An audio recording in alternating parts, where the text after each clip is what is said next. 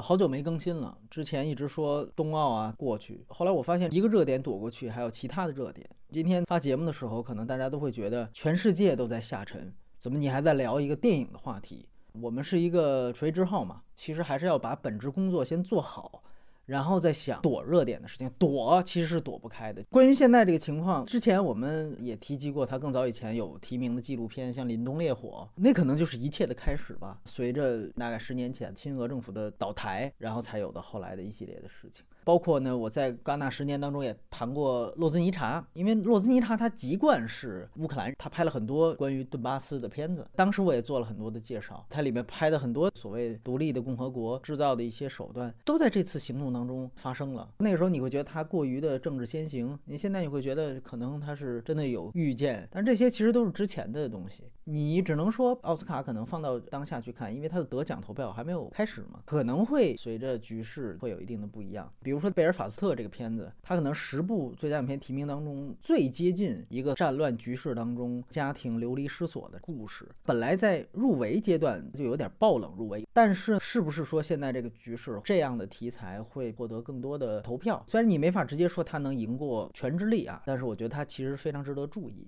呃，甚至我可以说，《寄生虫》和《一九一七》争最佳影片的那一年，如果放到现在，那可能《一九一七》就赢了。战争题材的片子做一个和平主义的输出，所以这个其实就是时也命也。包括同呼吸的出局，它如果一旦是一个在美国人看来的外国议题，那基本上它就会分一个远近亲疏。同呼吸所叙述的这个疫情的开始的这件事情，这个事情在西方已经无大所谓了，在这个时候它可能就变得没有那么重要。这是我们非常沉痛的记忆的一部分，但是对于他们来说，这就是热点。那热点就分近大远小。像这次更大的种子逃亡，它是阿富汗议题，就是去年跟美国有关的一个议题，那就比你前年年初的就要近一些，所以它就获得更多的关注度。包括我们之前提到《凛冬烈火》，当年它其实是输了最佳纪录长片，放到今年肯定赢，所以这东西时也命也啊。最终我们就只能做好自己的工作，我觉得这是最重要的一件事情。先说说这个吧，因为很长时间没在这个平台说了。然后具体回到片单，这届最大其实一个特点是翻拍片儿非常多。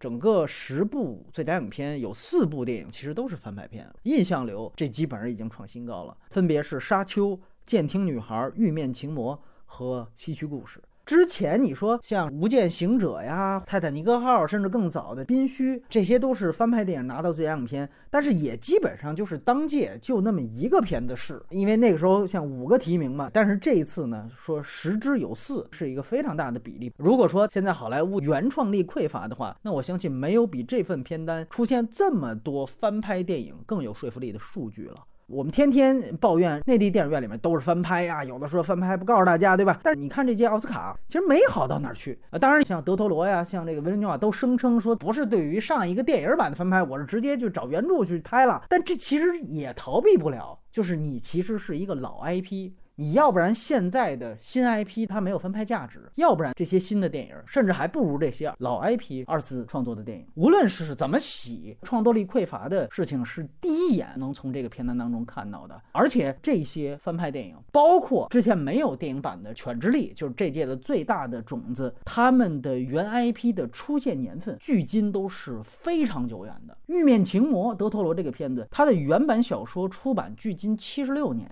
原版电影距今七十五年，《沙丘》聊过专题节目，它的原版小说距今五十七年，原版电影距今四十一年，《全知力》原小说距今也已经五十五年了，就更不用说《西区故事》，它的原版就获得过奥斯卡最佳影片。它的原音乐剧距今六十五年，电影距今六十一年。应该说谢天谢地，大科恩的这个麦克白还没有最后时刻入围。如果他也挤进来的话，最老 IP 翻拍还要算上一个莎士比亚。我们想象这么一个画面啊，我们穿越回六七十年前的美国，给那个时期的一个影迷看今天这份提名，毫不违和。啊，毫不违和啊！那很有可能是一个刚刚在百老汇看完《西域故事》的首演，走进书店卖的是当时的畅销书《沙丘》，《玉面情魔》是当时杂志写过最多的黑色电影。完了，文艺青年在读《全智力》的小说，这才是真正的爷青回。所以，这个其实是这一届奥斯卡最大的特点。但是，大部分对于原作都进行了价值观的再塑造，甚至颠覆或者反动。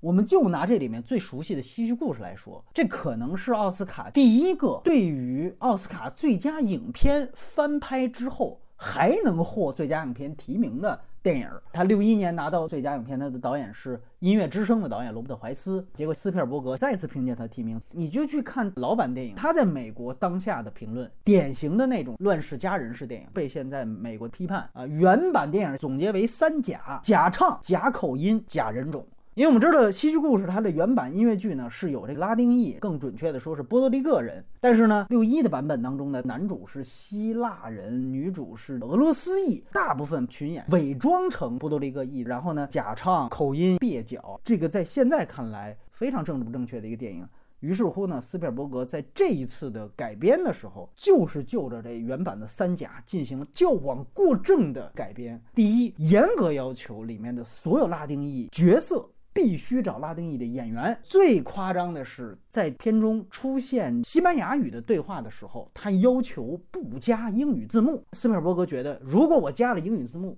就等于还把语言变成一个外语。我们知道，好莱坞现在正正确谱系里不许提外语这两个字，只有国际影片。所以说字幕我都不能加。你如果美国观众看到这儿你看不懂，活该。为的就告诉大家，英语和里边的西班牙语是平等的。甚至他的这个举措呀，到法国和德国发行的时候闹出事故，因为在那边要做法语、德语译制，到西班牙语那儿说不出字幕，这大家以为是引进方偷懒儿呢。宁可是矫枉过正，也绝不犯任何一点瑕疵。在这个情况下，这个电影被奥斯卡给提名进来。如果说斯皮尔伯格属于是上一代紧跟时代的正面案例的话，那他的反例就是雷德利·斯科特去年的两部电影全部都没有大奖入围，《古驰家族》就入围了一个装修奖，反而这两个片子的表演全部都进了金酸梅，就是在于他还在用蹩脚的英语去叙述外国故事。最后决斗，当时我们说过了，是一个法国古装片，结果里边人全都是美国大明星说英语。后来我看了这个古驰家族，更过分。古驰嘛，意大利品牌，演的也全都是意大利人，结果他让所有的是美国明星啊，嘎嘎小姐也好，莱托也好，让他们去装成那种蹩脚的这种意大利口音去对话。大量的戏份是在意大利或者是欧洲发生的。你说俩意大利人坐在自己家里边要对话，他能说英语吗？但是雷德斯科特仍然选用的是上个世纪。的这种好莱坞的傲慢的语言使用方法，所以在这个角度来说，整个表演不仅在奥斯卡上没有任何的首肯，而且全部金酸梅。莱托确实糟糕，哪怕我们刚才提到的这个贝尔法斯特导演肯尼布拉纳，他自己就是贝尔法斯特人，包括他里边选择的这个朱迪丹奇，也是这次爆冷入围女配的。除了说他是嫡系之外啊，之前就拿过奖，他其实也是具有爱尔兰血统的所谓英国演员。所以它其实是在族裔上，它的合法性非常完整啊，要不然你就是像斯皮尔伯格那种矫枉过正似的。刚才忘说了，西域故事里面还有这个跨性别者角色，尽可能在全方位的和现好莱坞的这主流价值进行贴合，包括《全智力》也是对于原来白男写的西部小说进行了一个大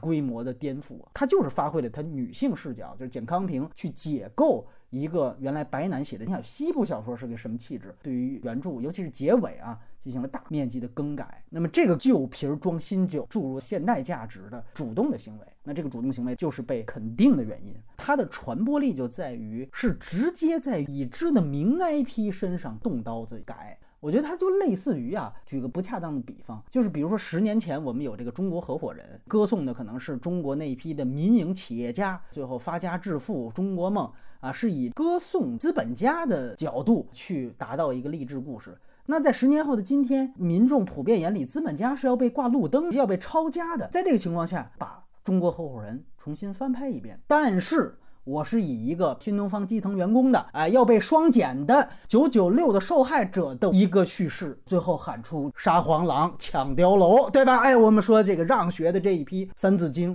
那么你想，他对于之前的道路的革新具备了相当大的颠覆性啊！所以在我看来，这个翻拍电影，这还真不能说老调重弹，你只能说创作力匮乏，但是选择了旧 IP 是有重塑美国历史。甚至至少是美国影史的先决条件，所以这个其实又是他主观而为之啊，我就要挑选这样的片子。第二个呢，就是所谓流媒体这次又是大获全胜的局面。这个和之前什么爱尔兰人、罗马还不一样，这次不再是网飞的一家独大，它还包括了第一次拿到最佳影片提名的苹果 TV。这次凭借翻拍电影《监听女孩》拿到了它这个厂商的第一个最佳影片的提名。我觉得现在好莱坞的形式一言以蔽之，就是传统的好莱坞大厂，我们原来熟悉的什么迪士尼啊，他们现在在削尖了脑袋往流媒体平台上钻，各家都在打造自己的流媒体，反而是真正的流媒体大厂削尖了脑袋在往颁奖季砸公关费。在争取这个，所以这正好是双方互进对方领地的这么一个局面。你像这次苹果的这个监听女孩，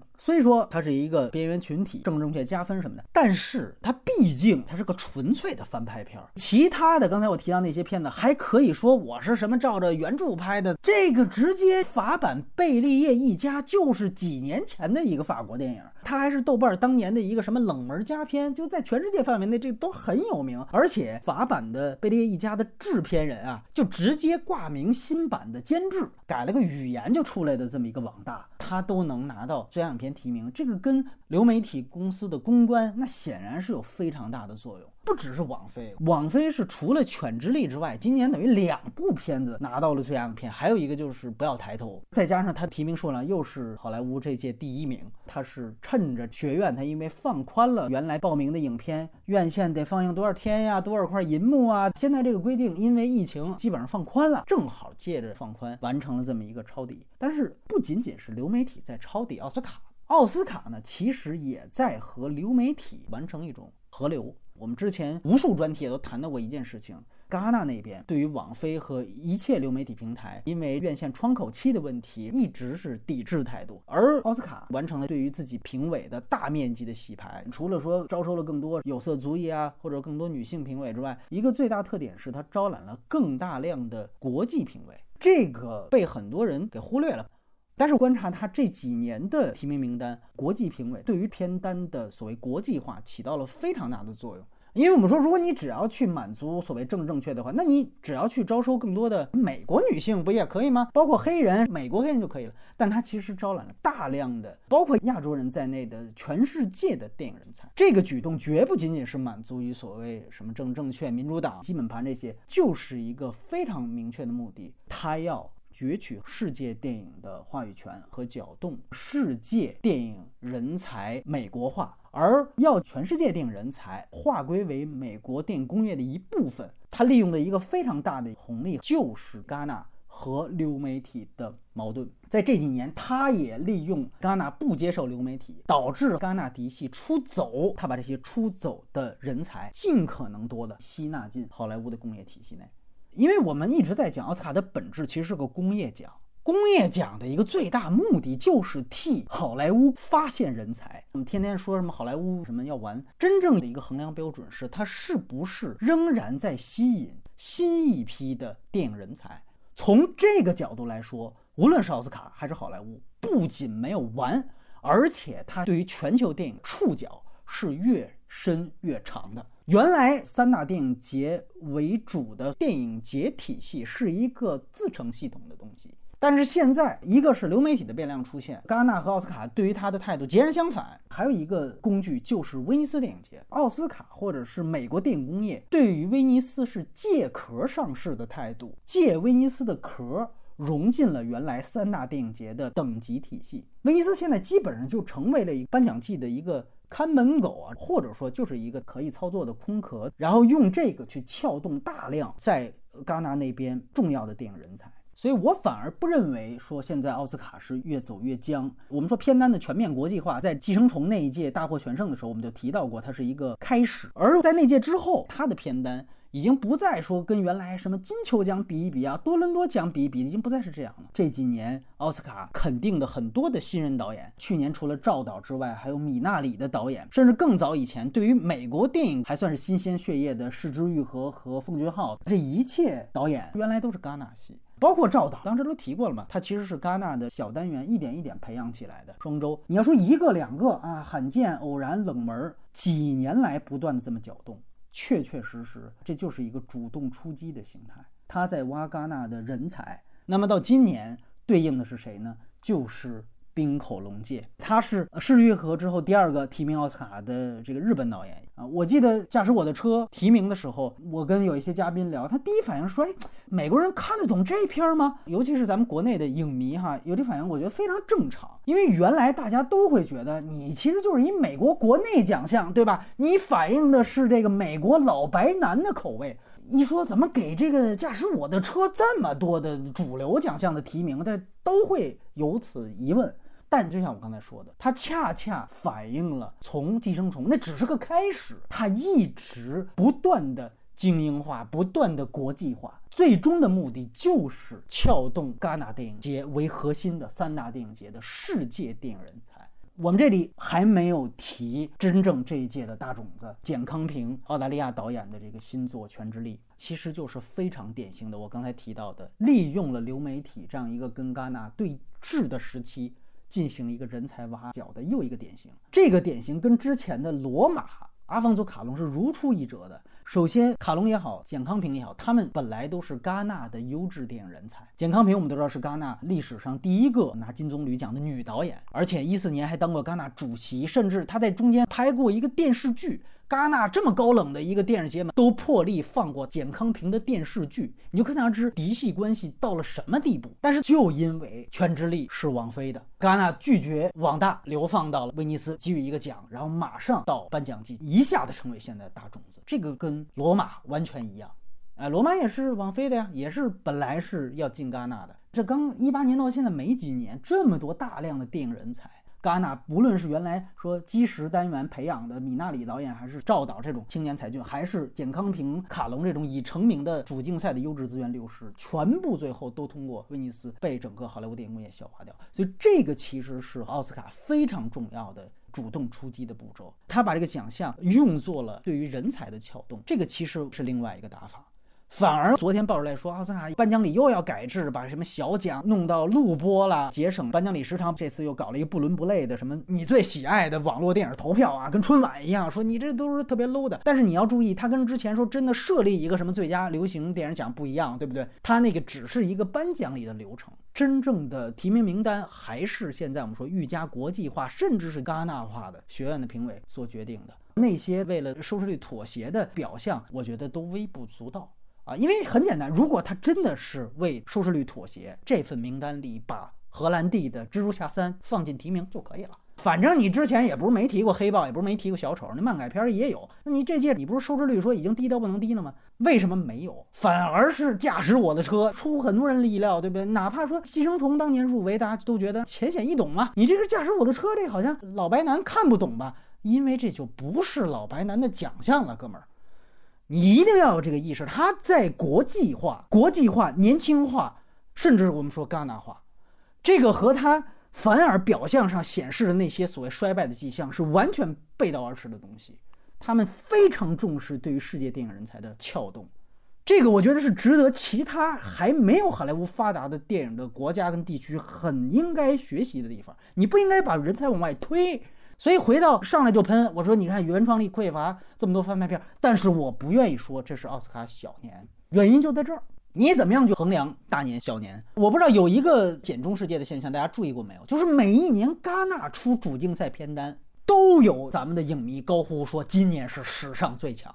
每年戛纳都会认为那是大年，二零二一年也是不是史上最强？但你仔细想想，后来这些片子我们都出资源都看了之后，它真的是。超越前七十多年的那种质量、那种平均水准的大年吗？最后看完也就那么回事儿，对不对？完了，奥斯卡每一次出片呢，大家都说都是小年，因为大家衡量大年小年就看自己认识不认识。当然，一般观众刚才都是资深影迷，一看，哎呦，阿莫多瓦、戈达尔、达内什么的，那我就觉得他是大年。最后看完了，你说，哎呦，其实这片子远不如他巅峰，那片子比他当年什么拿金棕榈差远了，不也都是这评价吗？而奥斯卡，你为什么觉得都是小年？你因为你都不认识。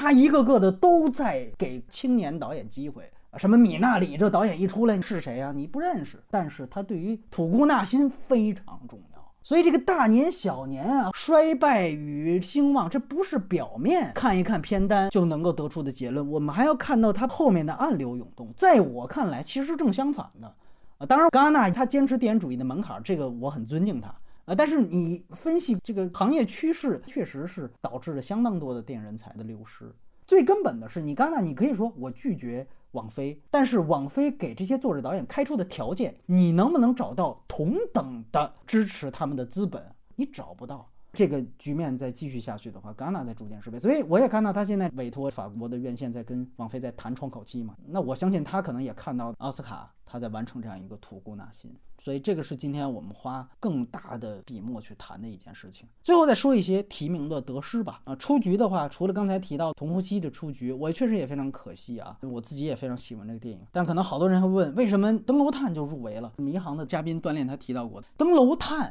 这个片子它在美学上、形式风格上，相对来说是现在纪录片的一个业内主流所认可的方向。而与此相对呢，我们说原来新闻式的呀，扎根一个地儿几十年如一日的那种比较朴素的调查式的那类纪录片，就不是那么吃香了。你如果说你几十年如一日朴素的去调查一个黑人题材，那有可能。但是如果这个议题恰恰又不是无论是时间上、空间上特别近的，那美学价值更先进的片子就会更容易得到肯定。而且奥斯卡提名阶段，它还真的就是术业有专攻的。具体到纪录片长片，它只是由纪录片的从业者那类的学员会员才有资格去投票。五个提名到最后说这五个里边再挑一个，那是所有的人都能投票的。在这个情况下，我们甚至可以说，提名名单要相比最后的得奖名单更能反映专业度，包括。他也提到周浩啊、赵亮啊，咱们原来的这个地下电影导演，现在也都在谋求转型啊，都在比如说开始讨论媒介，都不再是原来那种说我拍个上访几十年如一那种，不是那种朴素式的纪录片的拍法了。周浩他本人就是奥斯卡的这个门类的评委啊，就是学院会员。包括甚至就是刚才我们提到这个逃亡、阿富汗同性恋难民，你看一听哇，这呃仨政治正确标签在一块儿，果然就获得了仨提名啊啊，又是动画片儿，又是国际影片，还来一纪录长片。首先，我还是延续前两届的看法，我觉得这是浪费啊，我仍然坚持提名互斥，因为在这三个奖项当中都是有很多优秀作品的，一个萝卜占仨坑，实在没必要。但是我也不得不说，人家这逃亡也是一个动画纪录片儿。你虽然不说它是什么开创性的，但是它确实在形式和风格上也有一定的变化啊。所以从这个角度来说，美学上你有没有一定的与众不同，这个是一个很大的考量标准。然后还有一个爆冷出局的，应该就是影后奖项的嘎嘎小姐。这姐们儿是不是刷新了一个尴尬的记录？就是她是第一个拿满了三大风向标影后提名，但是掉了奥斯卡提名的印象流应该是第一个。就是她英国奥斯卡金球剧情类影后和这个演员工会的影后全都拿提名了，结果最后奥斯卡提名都没有，反而是在颁奖季后期相对已经比较边缘化的这个小 K 戴安娜王妃的斯宾塞的演员，她算是有一点小爆冷。的入围进来，个人还是觉得这个比较公平的。这个关乎于一个对于演员身份认知门槛儿的区别。嘎嘎小姐，我们说她之前确实啊提名过一次奥斯卡影后，是这个一个明星的诞生。但那个片子她演的是歌手，她自己就是个歌手，那也是个歌舞片，唱歌本身就是一个歌舞片表演的一部分，演技的一部分。那我认可你作为一个专业歌手的这样的唱功的表演，那给你提名非常公平。但是。我们说这次他演的是一个你一嗓子都没唱的这么一个传记片，对吧？古驰家族，这跟你一个歌星有什么关系啊？再加上刚才我提到的，你又是一个美国人，你去演一个意大利人，用英语，这相当于是。往这个披萨上放菠萝这种乳意的这种表演，那为什么要给你提名？不是什么政治不正确的问题，你就不应该这么去设定这个对白，这是从打根上起这个项目的错误。所以摊到表演上，你又不是专业的演员，你只是歌星跑这儿时不常的串个场来了，那我为什么要给你这个认可呢？反而小 K 那边，你说他怎么样用力过度啊？但是你就相对于这两个提名，我还是更倾向于小 K 的。你如果谈到说这样一个演员，他从原来的什么暮光女，对吧？这么一个称号，好莱坞十年的时候，我就谈到当时肯定，呃，罗伯特·帕丁森的时候就说过，这两个演员原来从大家不耻的这个暮光男、暮光女，这一步步愿意参与严肃电影，愿意跟作者导演合作。小 K 之前也和李安什么都合作过，想当一个严肃演员的这么一个心态。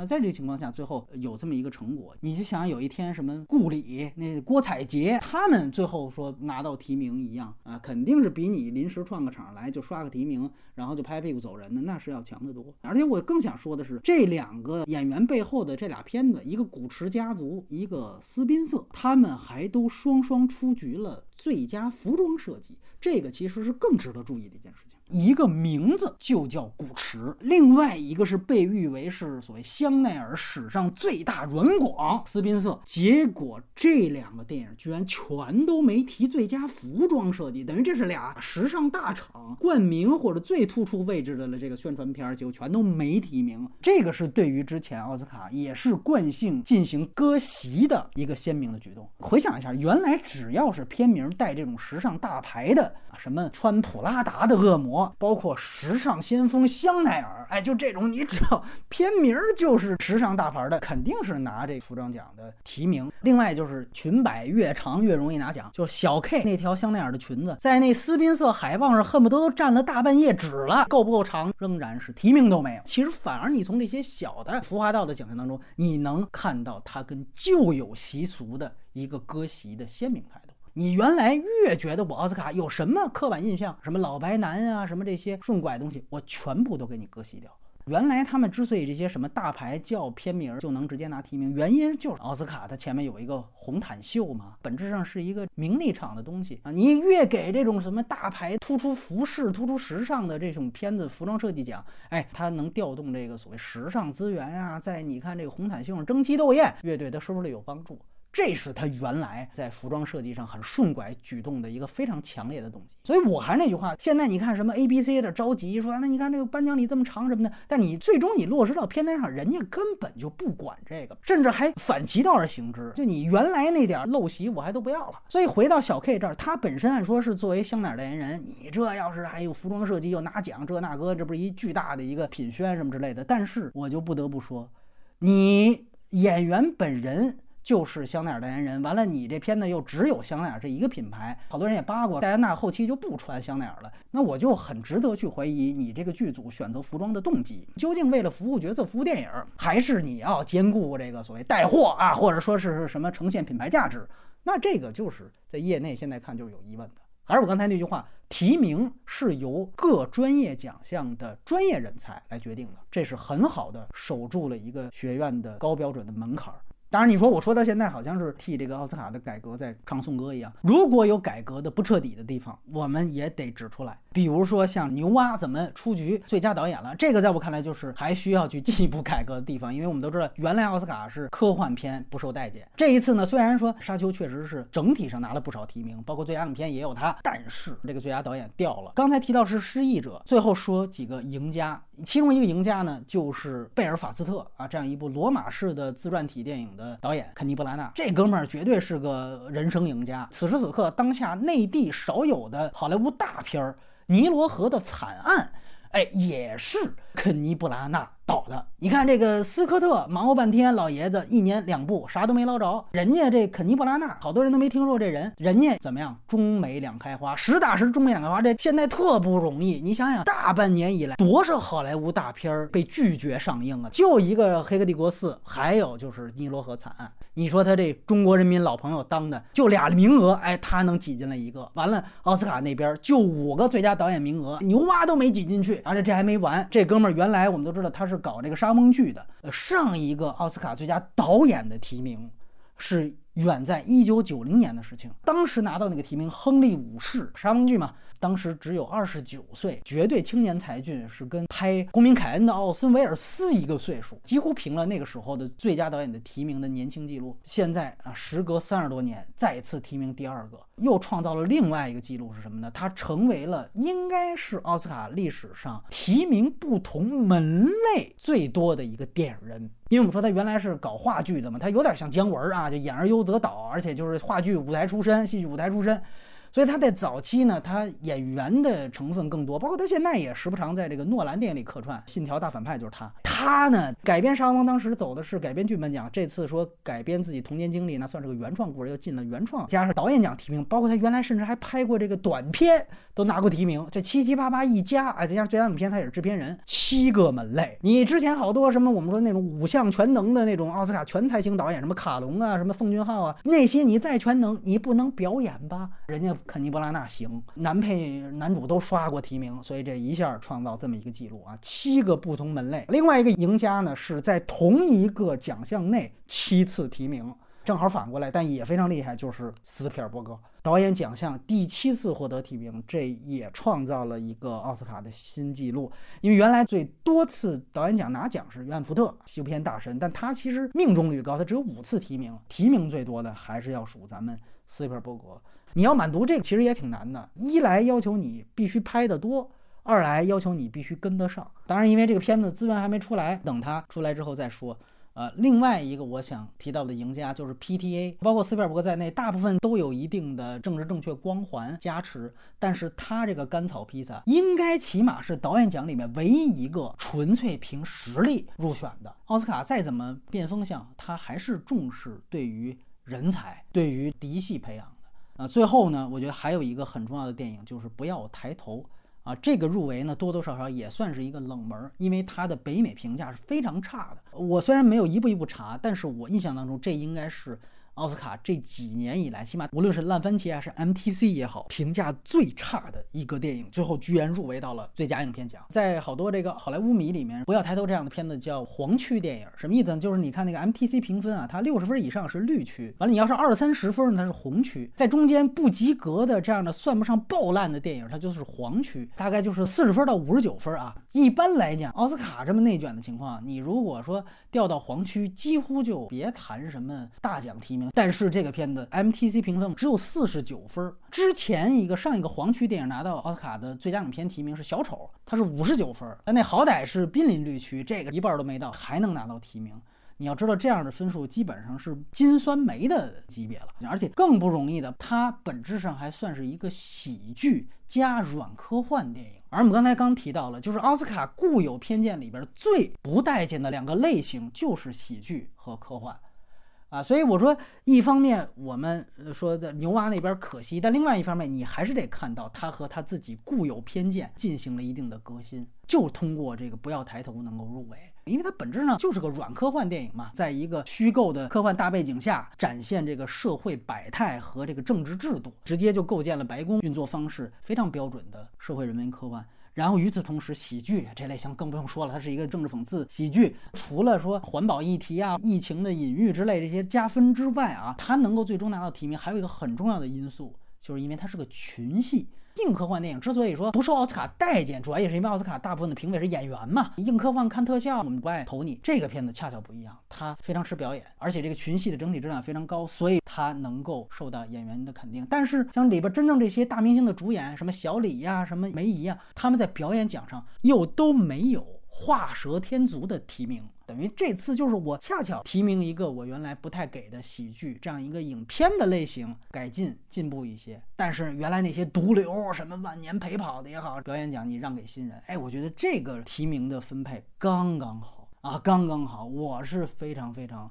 满意这样的一个不要抬头的提名的。专题里当时可能做了一些预判，从我的角度来说，这些预判基本上都在一步一步的实现。对于我来说，我没有任何什么好莱坞已死啊，什么奥斯卡小年，我没有任何这样的怨言。它有它的一定的问题，我们开头就提到了翻拍电影太多，但更重要的是，你是不是能够看到它有清晰战略眼光的提名分配？所以我还是觉得可以花这么长的时间来去就提名名单再总结一下。接下来三月二十八号上午啊，北京时间他来进行颁奖礼。我们在这一个多月时间也将逐渐的恢复微信的这个正常更新啊，只要他让我发啊，那主要的更新内容就是刚才提到的这些热门电影，包括之前都一直有的国际影片啊、纪录片，除了《登陆探》以外的其他片的也提一下，而且都会在这儿发，只要有就都会在这儿发，所以到时候见吧。